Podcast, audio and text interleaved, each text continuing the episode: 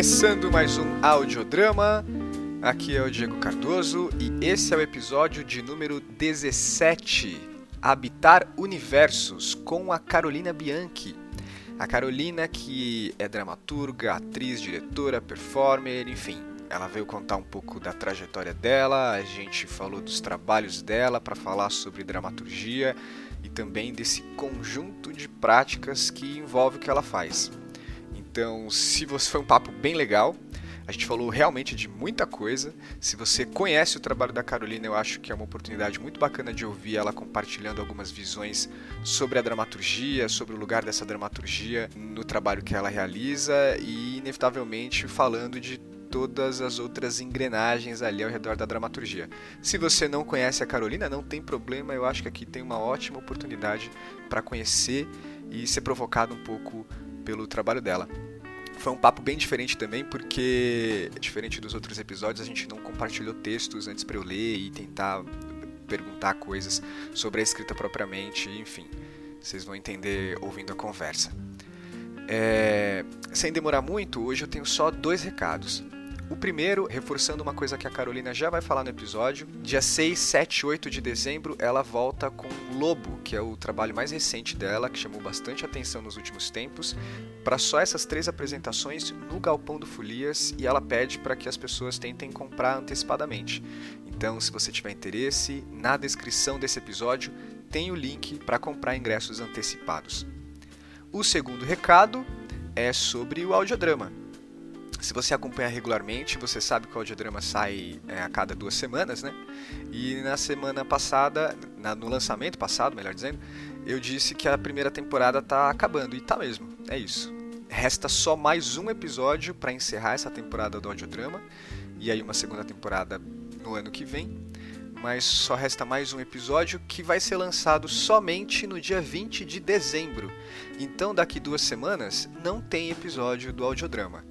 A gente pula uma publicação e aí sim, depois de mais duas semanas, tem esse último episódio. Ah, mas por que isso? Porque, como é o último episódio, vou tentar fazer alguma coisa um pouco diferente e vai demorar um pouco mais para produzir isso. Então, vocês têm aí mais tempo para ouvir esse episódio com a Carolina antes de sair um episódio novo. É, aproveitando, eu não sei se eu vou ter tempo de dizer isso no, nesse último episódio, então eu gostaria muito de agradecer a todo mundo que tem ouvido, que está chegando agora, que ouviu, que está chegando e que vai ouvir os outros, que está ouvindo desde o começo religiosamente. Muito, muito, muito obrigado por dar essa força para o audiodrama e ajudar ele a ter essa repercussão. Eu espero que isso se amplie, que tenha vida longa e que mais dramaturgos e dramaturgas venham somar e que seja um projeto que conte com mais mãos. E claro, agradecer a todas e todos, dramaturgas e dramaturgas que passaram por aqui e ajudaram o audiodrama a ter esse alcance. Então, Angela Ribeiro, Lucas Vitorino, Liz Ritt, Johnny Salaberg, Letícia Bassiti, Vana Medeiros, Daniel Veiga, Heloísa Cardoso, Vinícius Garcia Pires, Carol Pitzer, Pedro Rieira, Eduardo Aleixo, Bárbara Leite Matias, Alex Araújo, Maria Fernanda de Barros Batalha, André Felipe e agora a Carolina Bianchi. Muito, muito, muito grato a vocês, todos e todas vocês, por fazerem parte dessa história, por somarem e ajudar a escrever a história desse podcast de dramaturgia. E, e até mesmo para as pessoas com quem eu cheguei a falar e combinamos e tivemos interesse em gravar e não conseguimos, fica aí o meu sincero desejo que a gente consiga concretizar isso nessa segunda temporada no ano que vem. É... E é isso, aquele recado de sempre para você que está ouvindo. Ajuda a espalhar essa palavra também, chama mais pessoas, ajuda a compartilhar e a divulgar, segue a gente nas plataformas. E, e é isso. Sem mais, a gente se vê de novo no último episódio, no dia 20 de dezembro. Fiquem aí com a minha conversa com a Carolina e até já!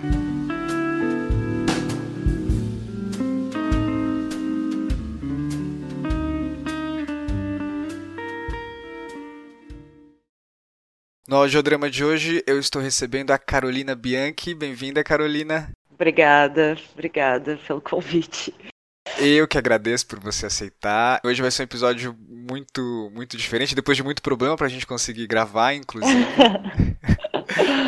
vou começar pedindo para você se apresentar, Carolina, para quem não te conhece ou para quem te conhece e tá ouvindo você aqui no podcast. É a sua primeira vez no podcast? É minha primeira vez num podcast, gente. Então faça a sua primeira apresentação no podcast. Eu sei que é difícil se apresentar também no podcast, mas fica livre também para você se apresentar aqui como você quiser. É, bom, eu sou Carolina Bianchi, eu sou diretora e dramaturga e performer, atriz. É, eu sou de Porto Alegre, moro em São Paulo e tenho um grupo de um coletivo de artistas que trabalham comigo, que eu chamei de Cara de Cavalo. É, nos últimos anos eu tenho me dedicado a, a criar trabalhos, assim, de uma certa maneira, é, de uma forma completamente independente, né? Não estou vinculada a nenhuma instituição, é, trabalho na maioria das vezes sem qualquer edital, e então de algum jeito também pensando sobre articulações, né, formas de, de, de produzir os trabalhos. Os meus trabalhos, eles acontecem muitas vezes por meio de residências, compartilhamentos né, de práticas. Eu criei nos últimos anos os, os trabalhos Mata-me de Prazer, que era a Estrela Amor, que é uma performance, uhum. o Lobo, e, um, e agora eu estou ensaiando o meu novo trabalho chamado Mata-me de, é, Mata de Prazer Maravilhoso, não. meu novo trabalho chamado Tremor Magnífico, que se tudo der certo, estreia no começo de 2020. Acho que é isso. tá.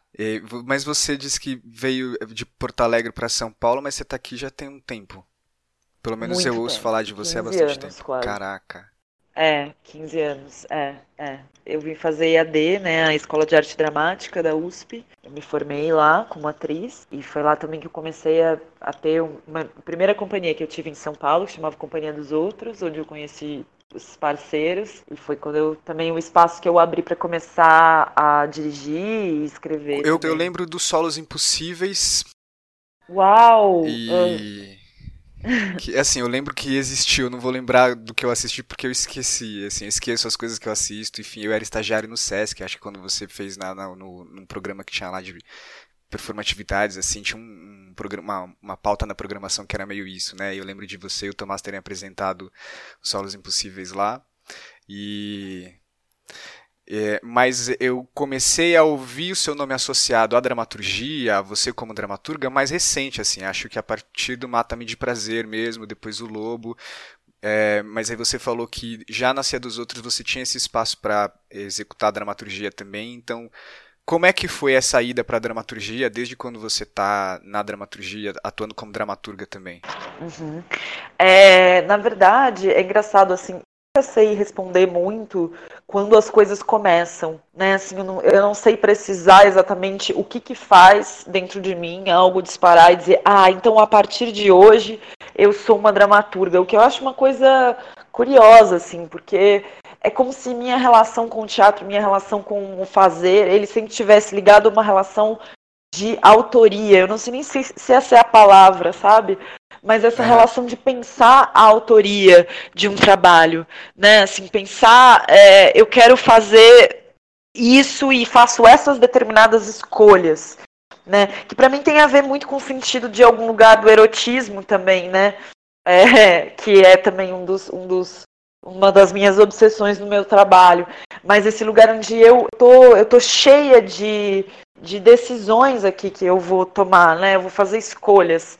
Então uhum. eu sinto que eu sinto que a questão com a dramaturgia é, de algum jeito, acho que vou dizer assim, no período que eu entrei na EAD, eu comecei esse processo de formação mais intensivo, porque eu comecei a fazer teatro muito cedo.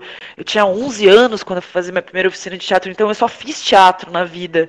Uhum. A minha relação com isso vem de um, de um desejo de que estar em cena para mim, e aí enquanto atriz, era estar em cena é, colocando ali um universo muito específico que viesse que viesse é, e que isso se isso que se convertesse também nas palavras desse universo né? então quando a companhia dos outros acontece ali no começo da minha viagem pela EAD ali em 2006 2007, começa por acaso, porque Fernanda Camargo, que fazia direção no, no, nas artes cênicas, convida eu, Tomás Decina e o Pedro Camerão para fazer um trabalho dela. E a gente começa a construir juntos o que seria essa, essa dramaturgia, né? Vai recortando coisas, vai constituindo pedaços e, e isso foi se evoluindo. Então, no Corra como um Coelho, que é o nosso segundo trabalho, que é um trabalho que vai bastante além do, do, do, do âmbito da universidade, é, tinha uma coisa que, assim, a dramaturgia, que era uma dramaturgia que estava ligada além do texto, uhum. que para mim sempre é, né? Tem um trabalho de dramatúrgico que vai além da palavra, do texto, né? Mas dessas ações, o que constitui mesmo totalmente o trabalho. E ali eu já estava trabalhando como dramaturga de algum jeito, assim, né? Esse arranjo dessas, dessas ações na cena.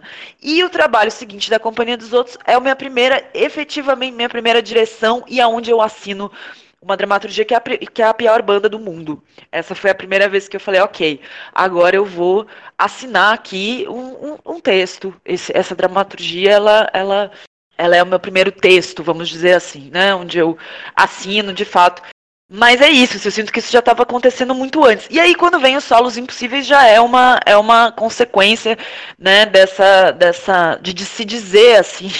é muito complexo. E olha, e ainda mais quando também é isso, né? Você estuda, você estuda e você fala, bom, então vou estudar, vou ser atriz.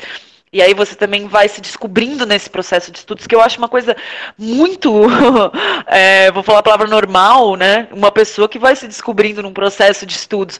E é, e é louco, porque parece que não, parece que você não pode descobrir, uhum. né? Nas instituições que você é uma pessoa que também pode dirigir, que você também pode atuar, parece que você precisa ter que cumprir ali um ciclo de, de estudos para você ser capaz de fazer aquilo, né? E, e eu não sei, eu acho que não.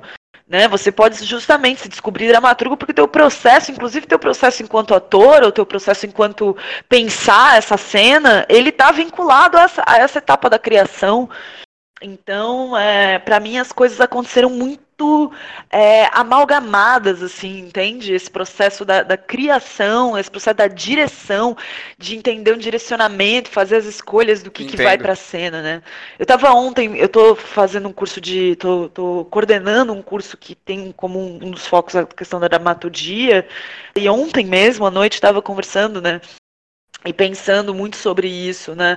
Acho que para a gente falar, para a gente pensar a dramaturgia hoje em dia, a gente talvez precise chegar num ponto que é essa dramaturgia é escrita por quem ela vai à cena, de que forma, né? A pessoa que escreve é a pessoa que vai dirigir, a pessoa que escreve é a pessoa que vai dirigir e vai dizer esse texto, né? A pessoa que escreve, ela escreve pensando nesse grupo específico de pessoas. Enfim, acho que são muitas coisas, né, para se pensar assim. Então, para mim, estou dizendo tudo isso para dizer que a dramaturgia dramaturgia, para mim, ela passa muito longe de ser um, um, a questão das palavras, né? Ou a questão da publicação. Eu não tenho nenhum texto publicado ainda, risos. Isso sempre foi uma, isso sempre foi uma questão para mim, né? Como publico esses textos que escrevo que estão muito muito agarrados a uma questão cênica dos trabalhos, né? Assim, textos que eles não são. Eu, nunca ninguém pegou e disse: Eu quero montar o Mata-me de Prazer, eu quero montar o Lobo. Acho que não existe muito, não, não sei como seria isso, né? Você tem textos que não são textos de coisas que foram realizadas, todos os seus textos são, são resultados de processos que você estava e que aconteceram. Não como um dramaturgo que escreve, tem um texto que nunca foi montado, não, um texto que isso, gaveta. Não, uhum, eu não tenho, eu não tenho. Os meus únicos textos que estão na minha gaveta do HD são textos que aí não são textos de teatro. Eu escrevo muito, eu escrevo bastante, então eu tenho textos, textos, textos, textos que são textos, um, sei lá, contos curtos, pensamentos, coisas, crônicas, lá, sabe que sim, sim, sim. É, o que eu o que eu já tive foi pro, pro, é, vou falar projetos que é uma palavra que eu nem sei se eu gosto tanto mas eu já tive muitos trabalhos que eu nem cheguei a escrever mas que eu falava ah, eu vou fazer isso isso isso isso isso e aí acabava que eu não fazia e acho que também isso uma vez o Thiago Rodrigues que é um dramaturgo e diretor português ele falou maravilhoso mim, eu amo esse homem Eu trabalhei com ele, eu trabalhei com ele. No, eu vi, no, é verdade, eu vi essa peça. é, é eu trabalhei com ele. Ele é uma pessoa muito importante, assim, na, na minha formação também. E ele, e ele me disse uma vez, o tempo que você. Como você sabe que você vai fazer esse projeto ao invés do outro? Né? Porque ele disse, é o tempo que dura a sua obsessão por alguma coisa. Eu sim, achei isso tão, tão foda, assim, sim. faz tanto sentido para mim. Então pensar esse tempo da sua obsessão, né? E, então eu já tive, já tive projetos mil na, na minha cabeça, mas texto mesmo que está escrito, que está, é, são coisas que eu vou. Porque para eu chegar a escrever para mim escrever, aí a gente pode entrar nesse âmbito, não sei se é o âmbito que você queria entrar agora, mas é o âmbito de falar sobre a escrita. Para mim escrever é um misto de, de uma coisa de uma coisa muito terrível, um, um prazer muito louco, assim. Então é um é uma negociação entre essas duas dinâmicas de um jeito quase enlouquecedor, um pouco assim. É... Enfim, e isso de algum jeito também está sempre colocado nos meus trabalhos. Esse problema da linguagem, o problema da, da escrita, a minha obsessão pelas escritoras e de algum jeito a minha obsessão por escritoras que, que que deram cabo da própria vida também, assim. É, em algum lugar é isso, assim, é uma muito louca essa relação com a escrita mesmo, assim, com esse lugar do imaginário que ai, vai escorrendo, essa coisa de você organizar mesmo as palavras uma depois da outra. É, eu acho assim mas esse, esse lugar, esse lugar, esse lugar te pega na sua escrita mais quando você está escrevendo tantas essas outras coisas que você disse, ou isso acontece também quando você está escrevendo a dramaturgia dos seus trabalhos? Porque pela descrição que você faz, assim, de como acontece, de quando uma obsessão dessa te pega, eu imagino que a dramaturgia vai ser uma só mais uma etapa desse processo inteiro dessa obsessão, né? Uma etapa que é, só Sim. a dramaturgia vai poder contemplar aquela uhum. etapa, ou ela vai uhum. ou é uma maneira de organizar tudo aquilo que está acontecendo. A dramaturgia parece que acontece nesse processo como uma consequência, como uma coisa inevitável de hum. acontecer. De... Uhum. Não? Tô falando besteira? Não, não, tô pensando só porque eu acho que não é exatamente uma consequência. Sabe? Ela não a minha dramaturgia não acontece no meio do processo, por exemplo eu já comecei processos de montagem onde o texto já estava escrito, mesmo que ele vá ser modificado. Sabe? Esse é um pouco o caso do Lobo, por exemplo, que eu fui fazer uma residência de dramaturgia na Argentina, venho com os primeiros três atos da peça escritos, e claro, é. depois mudou tudo. Mudou tudo, mas assim, só o texto da. Você não viu o Lobo, né? Mas o texto da raposa, é, enfim, tem um texto da peça que era que já estava escrito, assim, que eu escrevi nessa residência. Então, não necessariamente a dramaturgia, o texto vai surgir lá no meio do processo. Não ele, ele, ele muitas vezes ele é um dos primeiros passos da coisa. Então ela vai vindo meio como se fosse, sei lá, assim, os elementos vão entrando, sabe, em quadro. Uhum. Então vem a dramaturgia e é isso. Eu preciso escrever atualmente. Isso já foi diferente. A dramaturgia muitas vezes já foi a última etapa de uma coisa, mas atualmente eu preciso começar escrevendo, até porque enquanto eu escrevo, eu também eu, eu direciono já no próprio texto imagens que estão na minha cabeça. Então isso me, me ajuda a organizar imagens que eu vou levantar, né? Que eu vou, que eu vou levantar junto com os atores no, no processo de ensaio. Então isso também está na minha dramaturgia, né? Porque como também sou eu a dirigir o trabalho, isso também está junto, esse, esse, direcionamento das coisas, né?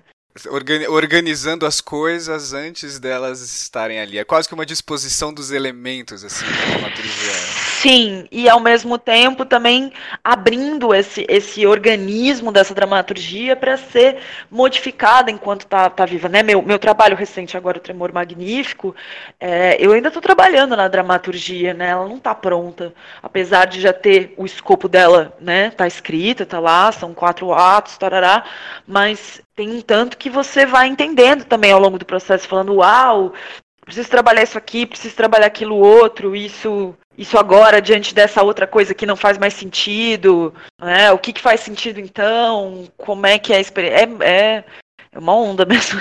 É uma, é uma escrita. Um trabalho infinito. É, é, é uma escrita pensando na organização desse trabalho que você vai realizar, mas também essa relação que você disse com a palavra, com essa essas escritoras, isso também está presente nesse início? Tá, tá presente, porque eu acho que de algum jeito, eu acho que eu estou entendendo isso cada vez mais, assim, à medida que eu estou avançando nos meus trabalhos, e acho que é isso natural, né? Assim, a gente vai trabalhando também vai se vendo ali. Eu sinto que tem um, um, um indício dessa fantasmagoria no meu trabalho, assim, como se eu é, trabalhasse junto com algumas algumas das minhas referências. Eu sei que parece meio maluco isso que eu estou falando, mas também acho que não. Né? Acho assim, não. eu sinto quando sei lá, eu, a minha obsessão pela Emily Dickinson, que é uma poeta americana, que aparece citada no Lobo, é, ou, sei lá, a minha obsessão com, com a Virginia Woolf, a minha obsessão com Pasolini, com esses criadores, assim, é, eu sinto um pouco que eu não estou a citá-los. Eu sinto que essas pessoas, de algum jeito, estariam é, habitando aquele trabalho também, essa, essa fantasmagoria, né, o que essa pessoa deixa de vivo né, no, no, no, mundo, esses artistas, isso também pode habitar meu trabalho. Então eu sinto como se estivesse um pouco com eles, assim, como se esses rastros dessas pessoas estivessem comigo, e isso é muito vivo. Então, é, eu acho que isso é uma coisa muito importante, não só no começo da criação, como a criação inteira, né? Eu estou no, no, no, meu trabalho novo pensando muito sobre a morte, sobre é, os fantasmas e o tempo. Então eu acho que eu estou me dando muito conta disso, assim né? Esses, essas artistas que e claro, acho que a maioria são, são mulheres, que eu vou me debruçando assim, essas artistas que viveram vidas bastante complexas, conturbadas e sempre num, num desafio para essa negociação do, daquilo que fazia com a própria vida, né? Porque a gente sabe que no contexto das mulheres trabalhar com arte sempre foi uma questão, né? Nunca uhum. era uma uhum. coisa simples né, determinava abdicações e infernos em vida, mas e olhando mesmo, né, assim, o que que, o que, que essa pessoa deixa de, de vivo e como isso realmente se mantém vivo para mim, especialmente assim na, na dimensão do meu trabalho, né, quando quando eu me deparo na minha vida com os poemas da Emily Dickinson, eu fico nossa, eu fico aterrorizada de, de amor, assim, diante daquilo. né? Porque eu encontro ali um lugar de, de, onde eu percebo numa, numa determinada forma de escrita algo que eu consigo me, me relacionar, não a identificação, entende? Não aquela identificação entendo, que entendo. me determina se eu gosto ou não, porque eu me identifico, porque eu me vejo. Não, não é isso. Mas perceber ali numa forma de arranjo da linguagem milhões de lacunas que me interessam inclusive no, no, nas minhas obras de teatro assim elas né eu, eu, é eu não faço obras que, que tenham causas e consequências a todo tempo, né? Assim, que não tem uma causas e consequências numa cronologia, né? Numa história ali que você acompanha aquela história, a evolução dessa história, o desfecho dessa história. Né? A dramaturgia ela é, ela é muito mais mitológica em algum sentido, assim, né? Cheia de espaços, lacunas, é, num pensamento também muito coreográfico da dramaturgia. Acho que isso é uma coisa importante também, né? Minha experiência, minha minha paixão pela dança, meu. Eu trabalho muito com pessoas da, da dança, né? E, e, o que seria esse, esse, esse, esse coreográfico na dramaturgia, como você. Porque eu imagino que não é uma escrita convencional que você faz, né? A minha uhum. única experiência, acho que encarando assim uma dramaturgia sua que me levou a te chamar aqui para o podcast foi ter visto a leitura do Mata-me de Prazer, que eu fui ver, uhum. imaginando que o que eu estava vendo não era o Mata-me de Prazer em si, né? Acho que uhum. você estava fazendo só uma leitura, uhum. mas aquilo já me despertou a atenção para pensar que, poxa, não é uma dramaturgia convencional, ela tinha um formato um pouco de prosa, ela tinha umas lacunas, e, e eu pensando tudo que eu não tô vendo da cena, é como que isso tá marcado ali na dramaturgia. Então eu fiquei pensando, não é uma dramaturgia convencional, mas ela me Sim. provoca estados. Só a leitura daquela dramaturgia me provocava alguns estados, algumas coisas que eu pensava uhum. que isso pode, isso deve se potencializar muito na cena ou não, mas como que a, a cena tá não sei se dá para chamar de roteirizada. Ou, se uhum. você quiser já falar do, da, da construção do Mata-me de Prazer também, para explicar Sim. um pouco disso. Sim. Contar um pouco. O Mata-me de Prazer, acho que ele é um exemplo interessante sobre isso, porque ele é um trabalho que já teve alguns formatos. Tá. E eu acho isso também muito, muito. Eu gosto muito disso, assim. Acho que os meus trabalhos eles têm, eles têm a princípio for, for, formas muito diferentes de existir, assim, uhum. assim, né? Mas é isso, eles conservam em si, e isso eu não tenho a menor dúvida, uma, uma, uma linguagem, uma assinatura ali muito, né? Isso, isso é o que me dizem as pessoas, né? Sim. Mas assim, para não parecer que ah, eu estou falando isso no meu próprio trabalho, mas sim, eu reconheço isso ali, uma, uma assinatura, uma, um lugar mesmo, um, um universo que tem, tem, tem um rosto, esse universo, esse rosto está, está colocado. Uhum. É, o que acontece com o Mata-me de Prazer é que ele é, então, um primeiro trabalho de, eu diria, de um de, uma, de um novo momento mesmo da minha história com, com o teatro com a pesquisa de linguagem na Sim. cena. É, ele acontece quando o, a Companhia dos Outros vai encerrando suas atividades, a gente fica 10 anos juntos e encerra nossa, nossa parceria naquele contexto. E aí eu sigo com o Mata-me de Prazer, que era um interesse de, sobretudo, é, afundar mesmo na escrita, é, na escrita de uma ideia é, absolutamente autoral, afundar em alguns sentidos dessa pesquisa de linguagem da cena, que incluem, acho que é a primeira vez onde eu vou entender que eu vou trabalhar com um conjunto de práticas, que eu vou uhum. construir um conjunto de práticas para aquele trabalho específico, para estudar aquilo, de, e, e que de algum jeito essas práticas elas formam o trabalho. Elas não são só algo para se chegar ao trabalho, elas são também o trabalho. E o Mata-me de Prazer, o, o princípio dele é a palavra, né? Então é um estudo oral, eu falo isso no texto, eu chamo ele disso, é um estudo oral. E eu queria entender essas dinâmicas do erotismo da palavra e do som.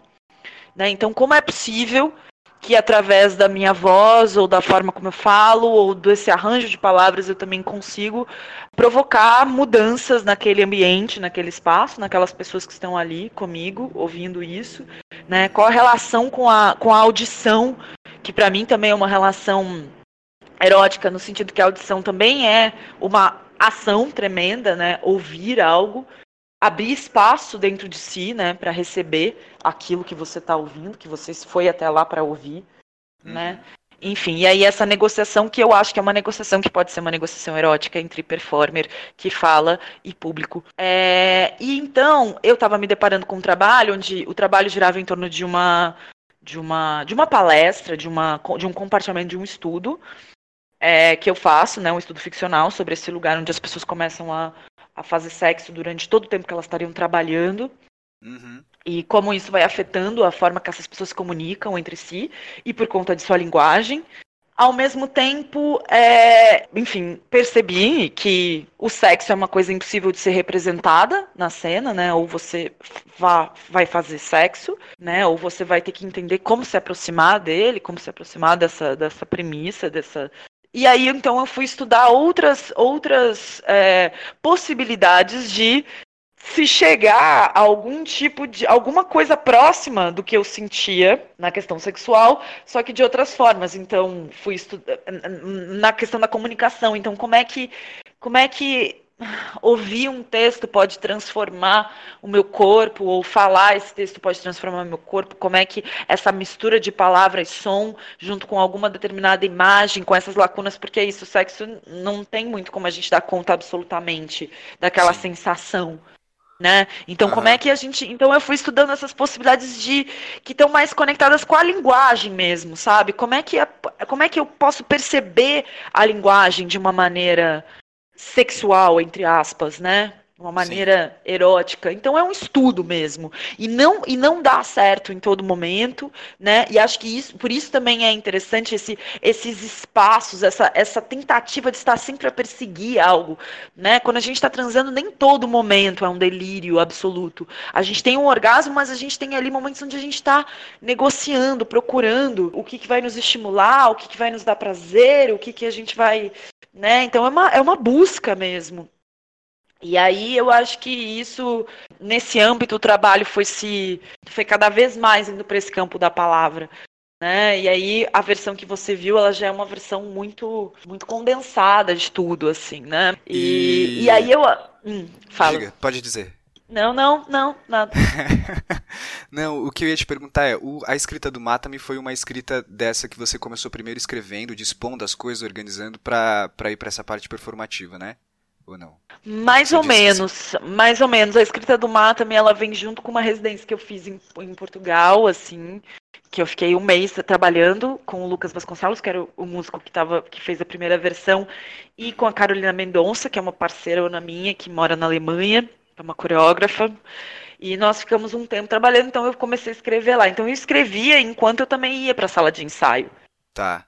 Né? Então era meio meio junto assim, meio meio tudo junto. E aí quando eu voltei, eu escrevi assim, terminei, né, a peça assim, terminei a escrita e fui e fui dispondo do, do restante, do, enfim, do, da, da é, performance, assim. Eu não, eu não sei nem o que eu quero exatamente perguntar aqui, o que, o que eu te falo primeiro, mas você falando agora dessa, dessa coisa do, do Mata-me, dessa pesquisa, porque ao mesmo tempo que você perseguiu uma, uma pesquisa de como trabalhar a linguagem, ao mesmo tempo você foi uma pesquisa de como causar esse efeito de reproduzir essa experiência do sexo, ou o que se aproxima hum. disso, também pela palavra, né? Então é uma coisa que fica oscilando assim entre o poder da palavra e o efeito da palavra em mim um, um pouco, uhum, que que era uhum. exatamente esse, esse objetivo, mas você estava ao mesmo tempo conseguindo fazer as duas coisas, porque Carolina Bianchi, assistindo aquilo, eu tive uma sensação tão maluca, porque eu, eu pratico meditação, né?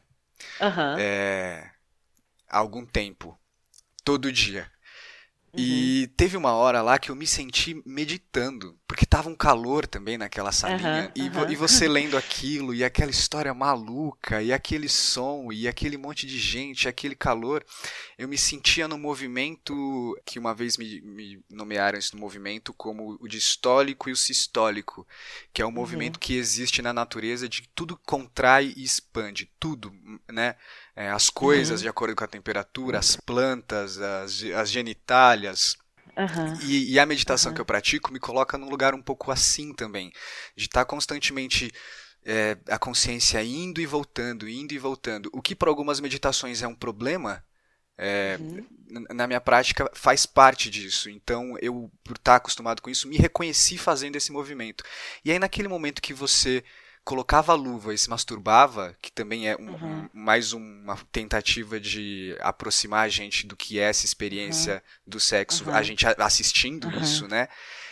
E, e, eu assistindo você né, nessa coisa também de. Não sei explicar, mas é, me levou a pensar como o sexo também ou aquilo que você estava fazendo também é um caminho de da sua consciência ir e voltar, de acessar um lugar assim que às vezes você estava num prazer absurdo, às vezes você estava concentrado no movimento para chegar naquele absurdo, mas indo e voltando, indo e voltando, sabe? Uhum, Expandindo uhum, e, e, concentrando. Uhum. E aí eu saí aquele uhum. dia com a sensação de que eu tinha meditado, mas que ao mesmo tempo eu tinha mas eu não tinha meditado, então eu tinha ido e voltado várias vezes, assim, a palavra me levava para outros lugares, de repente eu voltava e estava presente. Eu via você entre as pessoas, às vezes eu não conseguia ver, eu fechava o olho e eu já não estava mais ali. E me uhum. levou a pensar o quanto existem no mundo real é, esses mecanismos para a gente é, acessar esses lugares de transcendência um pouco mesmo. Tá? Eu tenho uhum. sexo, tem a masturbação que você fez na cena, tem a meditação.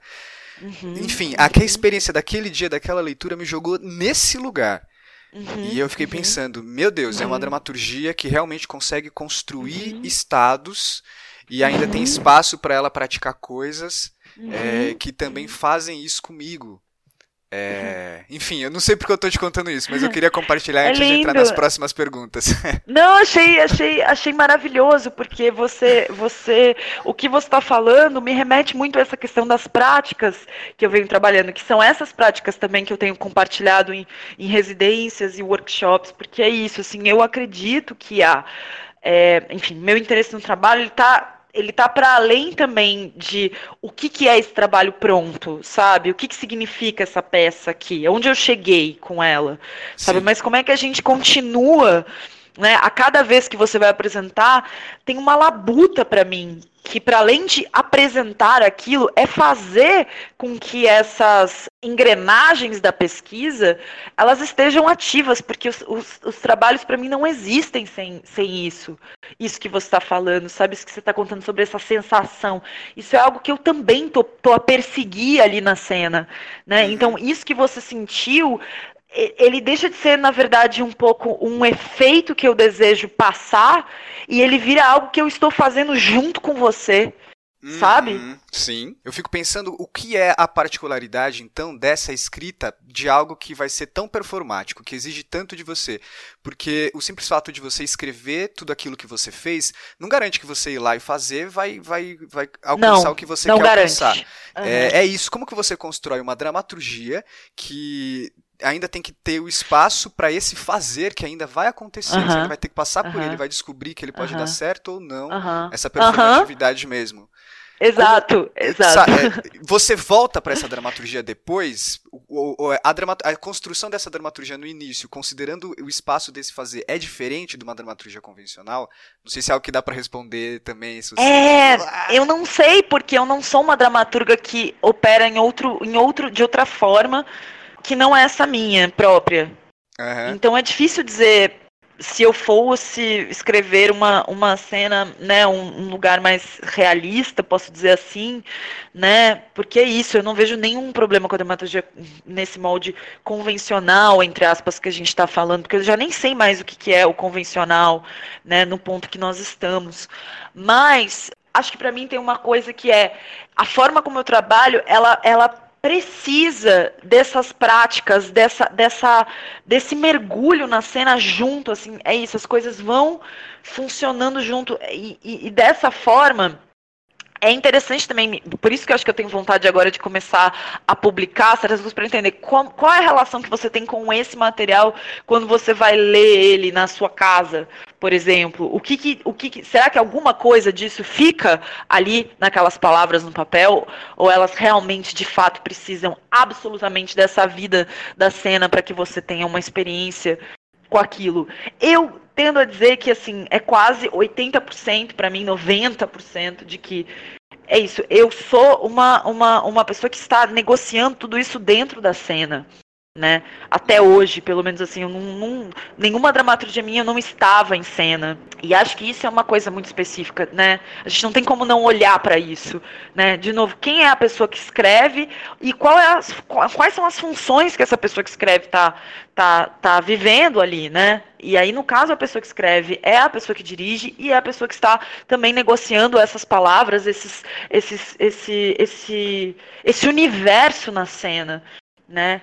Então eu acho que, e é isso, aí me interessa construir esses universos para que eu possa habitá-los. E possa habitá-los, e aí acho que vem também um trabalho que também é de dramaturgia e que está, para mim, nessas práticas, que elas não são práticas apenas para a gente trabalhar naquele universo, mas elas são a construção de um vocabulário entre eu e performers que, que estão a trabalhar comigo para que a gente vá construindo mesmo esse universo em que nós vamos habitar em conjunto, porque não adianta esse universo estar na minha cabeça pleno e eu não conseguir compartilhar ele com as pessoas que estão trabalhando comigo, né?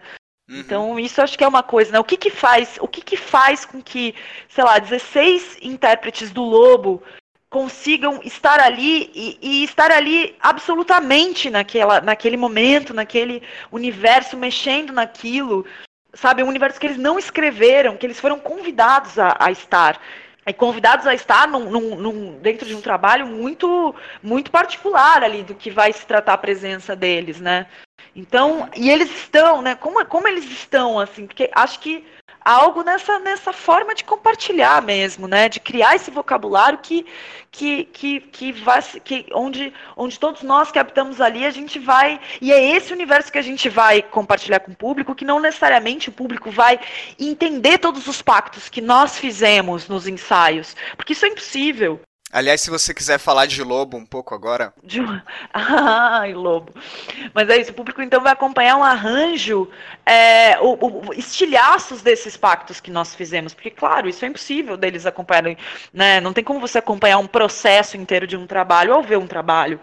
Né? Você vai ficar ali com algumas, alguns feelings daquilo, daquele arranjo que está, que está colocado numa encenação, enfim. Lobo. Lobo, conta um pouco Lobo... aí essa construção. Sim. Um que eu não conheço, tô curioso para assistir. É, é. E quero muito ir sabendo o que você vai contar. É, o Lobo, ele é um trabalho, então, que ele vem depois dessa experiência do Quero Ser El Amor, dessa performance que eu fiz com, com as mulheres, em que a gente fazia sexo no, no espaço público.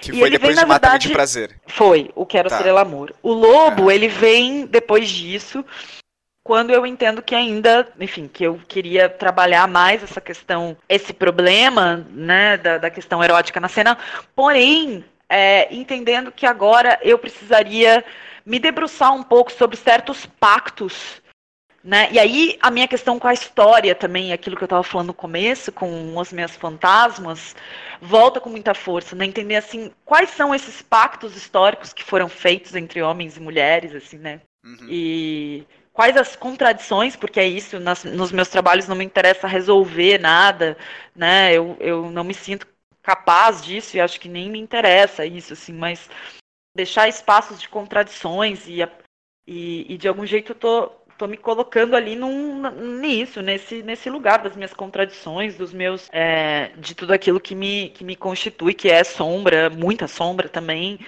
Então, enfim, vou, vou trabalhar sobre esses pactos tá. históricos, é, né? Inclusive sobre como, como se constituir, um pouco sobre. Me interessava não falar sobre isso, mas colocar nesse universo, nesse universo que a gente estava conversando agora, esse universo das sensações, esse universo das imagens e dessa construção toda, é, um pouco de como, como a gente, homens e mulheres, né, uns diante do outro, como a gente percebe um pouco essa, essa caminhada problemática histórica, né, que a gente viveu no quesito do desejo, no, no romance, nas relações de poder. Então eu coloco, é, são, são 16 em performers em cena, comigo, 16 homens, é, e eles estão nus, e é uma jornada mesmo, Lobo, de, de quadros e cenas que vão trazendo entre nós um pouco dessa, dessa problemática mesmo, dos pactos entre homens e mulheres ao longo da história,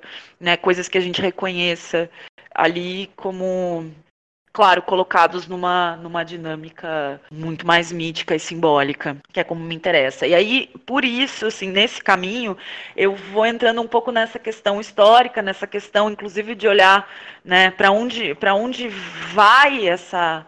É, para onde nós vamos nesse quesito das espécies mesmo, assim, o que, que nos, o que, que nos, nos coloca lado a lado, ou o que é impossível de fazer com, isso, com que isso aconteça, né? Quais, as, qual é a, a, quais são as, as possibilidades que acontecem quando isso também é invertido, né? Quando eu sou a figura de poder, quando eu sou muito violenta, uhum. quais são as, enfim, as dinâmicas disso possíveis. Então eu vou criando nesse trabalho um, um universo ali, um específico, um, essas situações atravessadas por essa por essa mítica, né, dessas relações que tem que contém em si desejo e repulsa a todo tempo. Né? Então, esse trabalho surgiu em 2017.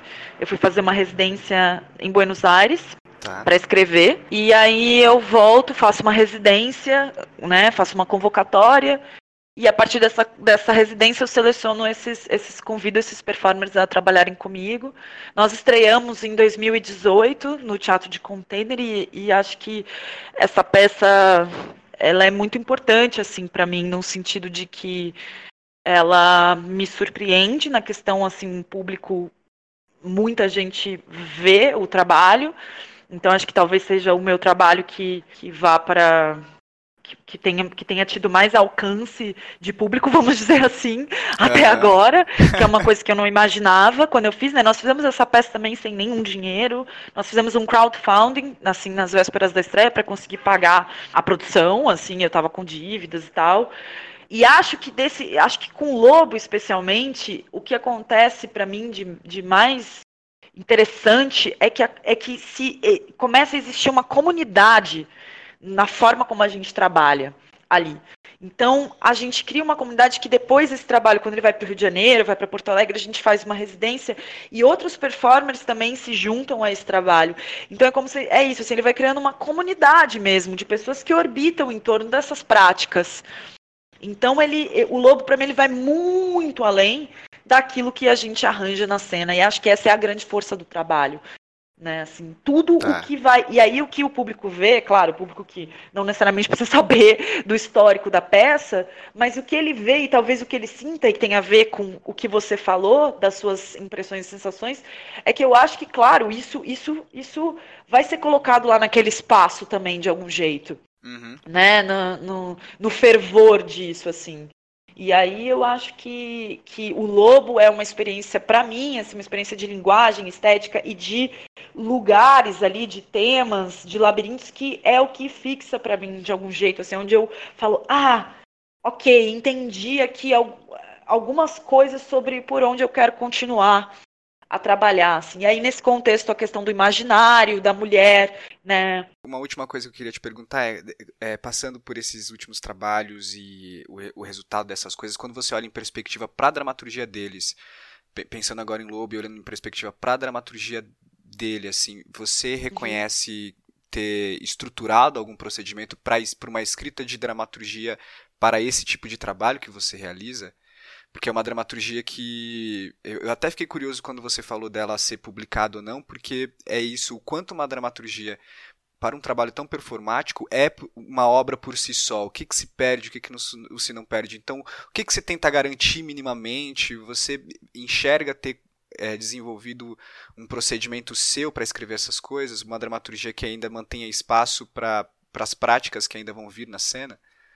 Sim, eu acho que antes de dizer que eu tenho um procedimento, eu tenho, eu acho que o que eu posso dizer é que eu tenho um, um jeito de falar e de escrever e de, e de pensar. E isso, se você lê esses trabalhos, você vai dizer, ok, eles são escritos pela mesma pessoa né? Uhum. Assim, acho que eu tenho um jeito de essa construção. É, é, é como se a todo tempo, inclusive quando eu estou conduzindo as minhas aulas, as minhas, as minhas residências, eu estou sempre a desenvolver essa dramaturgia, sabe?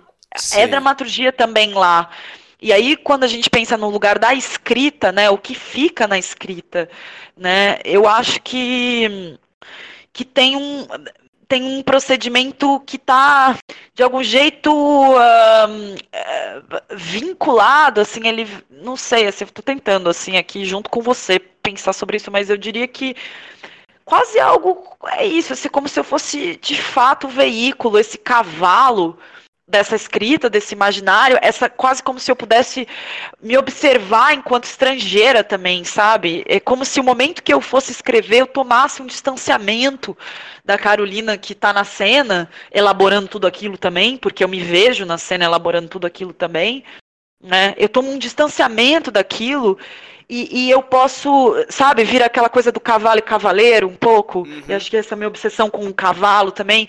Então acho que eu tomo um distanciamento para me observar ali e, e, e, poder escrever sobre aquilo tudo que eu estou vendo em algum sentido da distância. E acho que a escrita, para mim, ela me possibilita isso. Por isso que também ela é tão dolorida.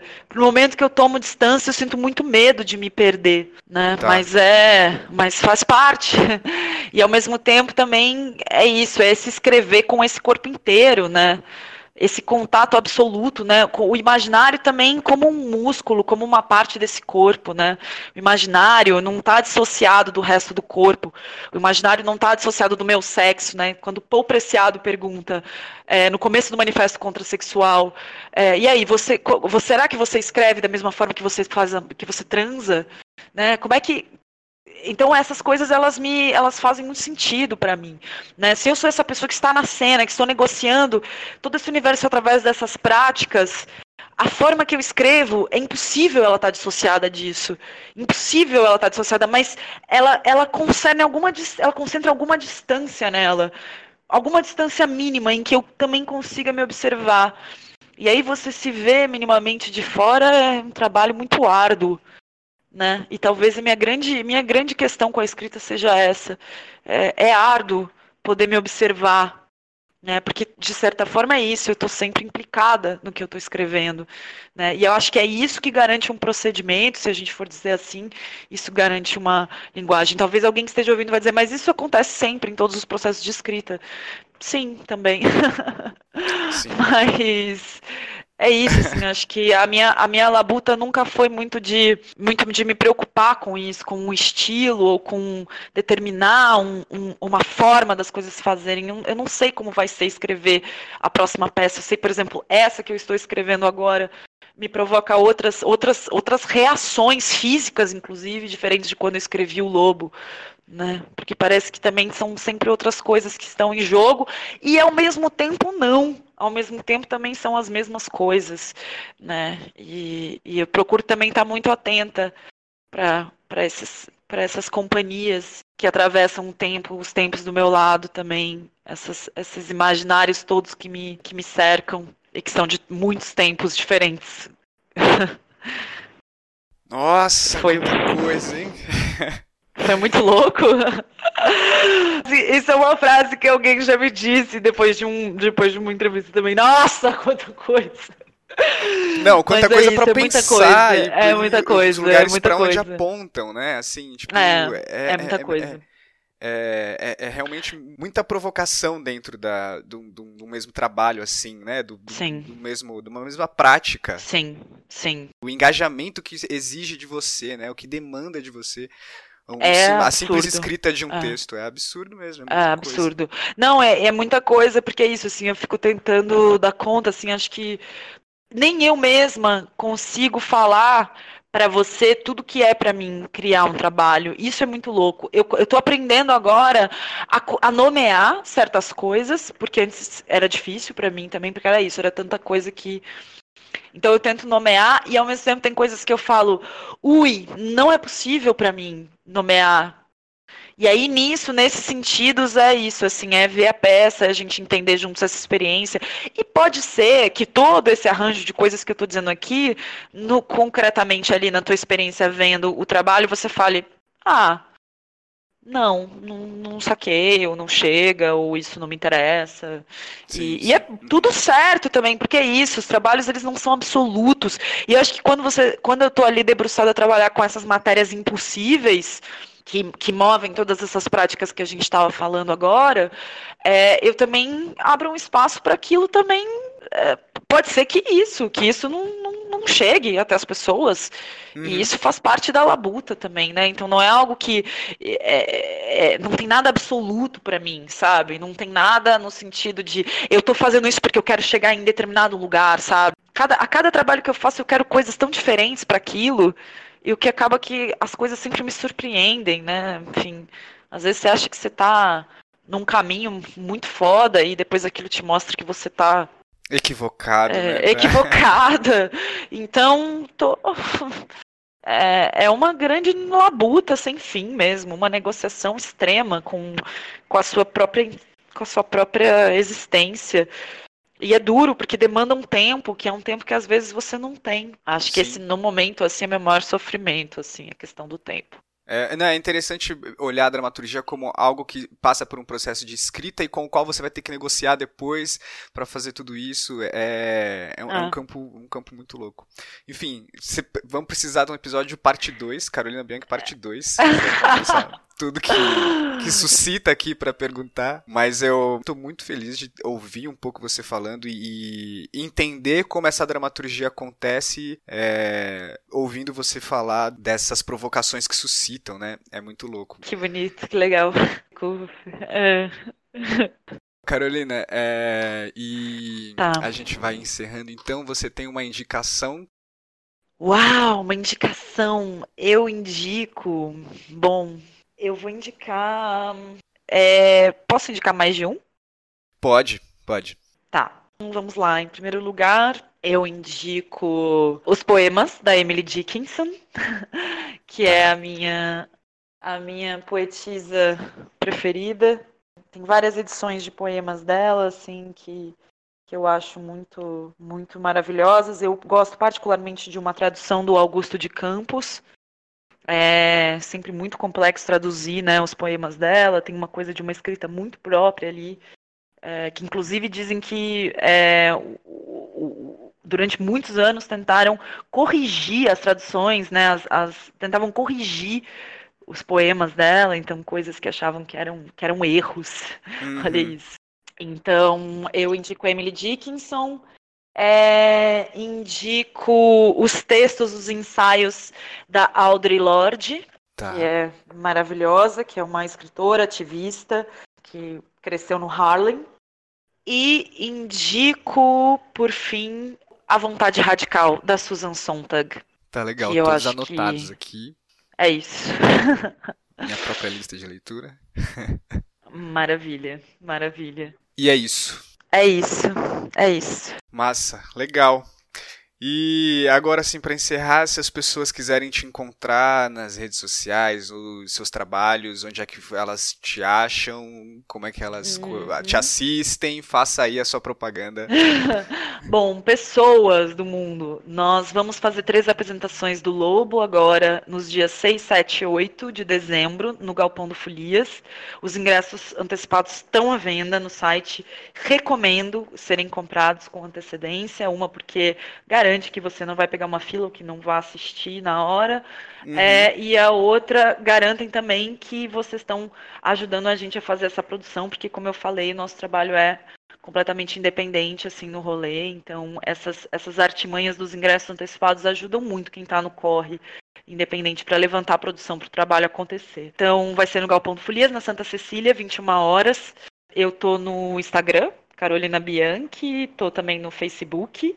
É, tá. Tem um site que a gente está fazendo, que vai ser um site onde vão estar tá, assim, coisas sobre esses trabalhos que a gente conversou aqui.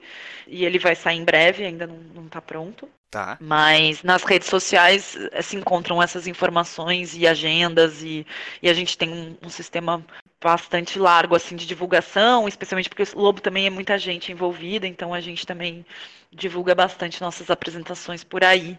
E é isso, venham assistir os trabalhos, que eu acho que é isso, né? a gente precisa eu sair de casa lá. e ver. venha, venha ver o Lobo finalmente. Eu vou, quero muito ver.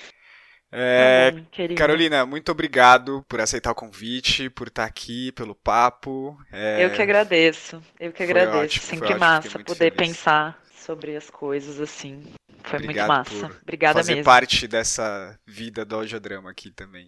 Ai, vida, vida longuíssima ao audiodrama, né? Muito, acho muito, sempre fico muito contente assim com essas iniciativas de ah, de dramaturgia, assim, e, e, como formas mesmo da gente conversar, e isso tá aí circulando. Eu acho isso muito, muito foda, assim. Parabéns. Sim, obrigado. É, e é isso. É, o audiodrama volta agora pro último episódio, daqui não sei quantas semanas. É, e a gente se despede dando tchau para quem tá ouvindo. Dá tchau, Carolina. Tchau, tchau. Adeus, boa vida para vocês, bons mergulhos aí. Até.